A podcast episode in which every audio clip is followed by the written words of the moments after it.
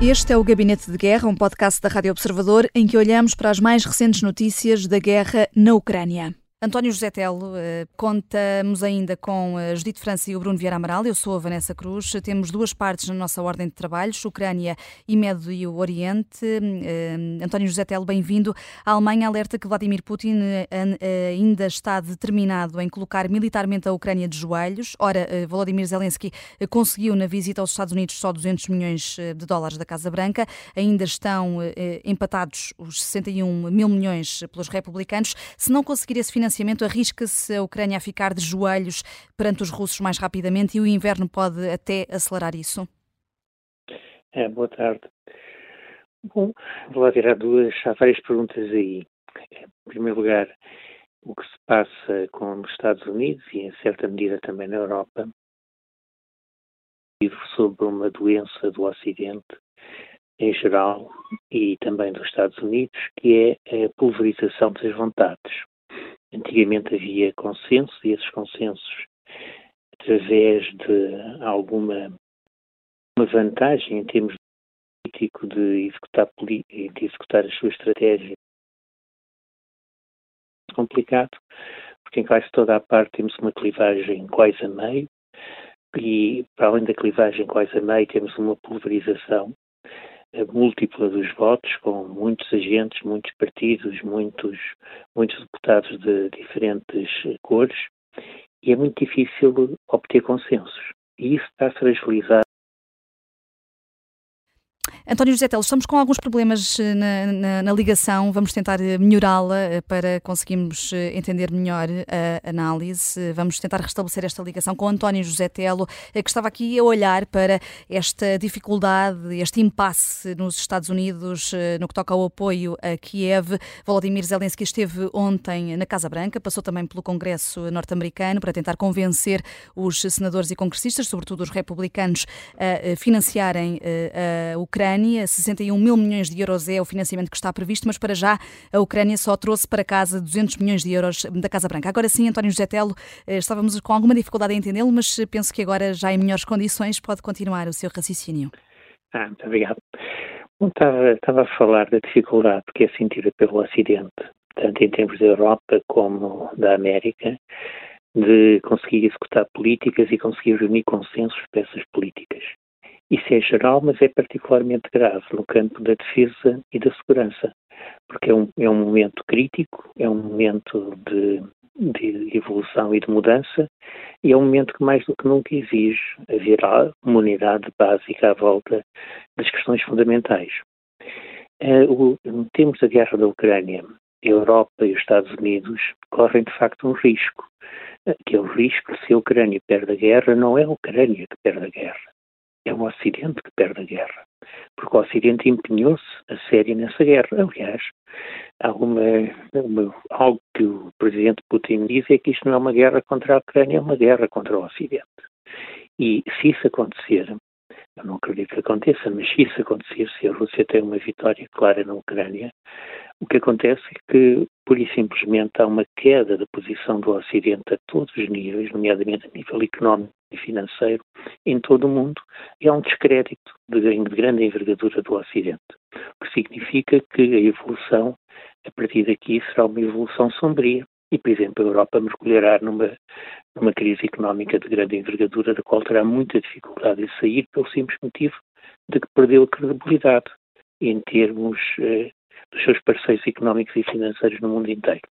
Hoje em dia, não há posição financeira e económica que se consiga manter se simultaneamente não se oferece um enquadramento de segurança. Se a Europa perde a capacidade de oferecer esse enquadramento, os seus mercados desaparecem, as suas posições no mundo por simplesmente desaparecem. O que acontece é que, apesar de ser isto que está em jogo, e isto é algo fundamental, apesar disso, há de facto dúvidas crescentes, nomeadamente em termos dos Estados Unidos. No entanto, se nós formos ver com algum cuidado nos Estados Unidos, a posição do Partido Republicano, inclusive da sua ala mais radical, não é apoiar ou não apoiar a Ucrânia. A posição é, como nós temos força nas câmaras, queremos usar essa força para vos obrigar a fazer cedências. Cedências em que eles dizem muito claramente queremos o financiamento para o nosso programa para parar com a invasão dos Estados Unidos, que eles chamam de invasão dos Estados Unidos. Cerca de um milhão de imigrantes ilegais só no último ano que entraram pela fronteira sul. E, portanto, querem um programa para tentar deter essa invasão. E consideram que isto também é algo fundamental para os Estados Unidos. E utilizam a sua força nas câmaras para pegarem algo que o Partido Democrático e que o governo do Presidente Biden também considera fundamental para os Estados Unidos e dizer muito bem, nós apoiamos a Ucrânia, desde que vocês apoiem o nosso programa para a fronteira sul, para a fronteira eh, dos Estados Unidos no sul. E neste momento é, essa, esse o braço de ferro. Ou seja, mesmo o Partido Republicano reconhece que o apoio à guerra da Ucrânia é o interesse vital dos Estados Unidos, simplesmente, como também considera que é o interesse vital dos Estados Unidos a defesa da fronteira sul, ou que eles consideram ser a defesa da fronteira sul, por isso simplesmente não quer avançar com uma, numa coisa sem a outra. Pessoalmente eu estou convencido que haverá uma solução de compromisso possivelmente com cedências de ambos os lados, quer do Presidente, quer do Partido Republicano. E apesar e do... Apesar do reconhecimento eh, da importância do conflito e do apoio à Ucrânia para o Ocidente, eh, na União Europeia uh, continua a existir obstáculos à adesão uh, da Ucrânia. A Eslováquia e a Hungria voltaram hoje a manifestar-se contra, na cimeira com os líderes do norte da Europa, onde Zelensky marcou presença e desafiou Viktor Orban uh, a mencionar uma razão para esse bloqueio e não obteve resposta de Orban. António José Telo, a Ucrânia neste momento e neste contexto está mais perto, na mesma ou mais longe de conseguir integrar o bloco comunitário? É, integrar o bloco comunitário é uma questão diferente de obter apoio em relação à guerra. Integrar o bloco comunitário é algo que os que apoiam, os Estados que apoiam a Ucrânia nesta guerra, necessariamente dizem que sim, que haverá, que se iniciarão as negociações e que, haverá uma, que há uma boa vontade para essa integração. Isso é a maioria dos Estados. Agora, hum, há, há resistências e há reservas, nomeadamente em termos do que seria a entrada da Ucrânia, por exemplo, uma política agrícola ou para outras políticas que estão em vigor na União Europeia. No entanto, aqui também o que se nota é a dificuldade de eh, tomar uma decisão e de executar.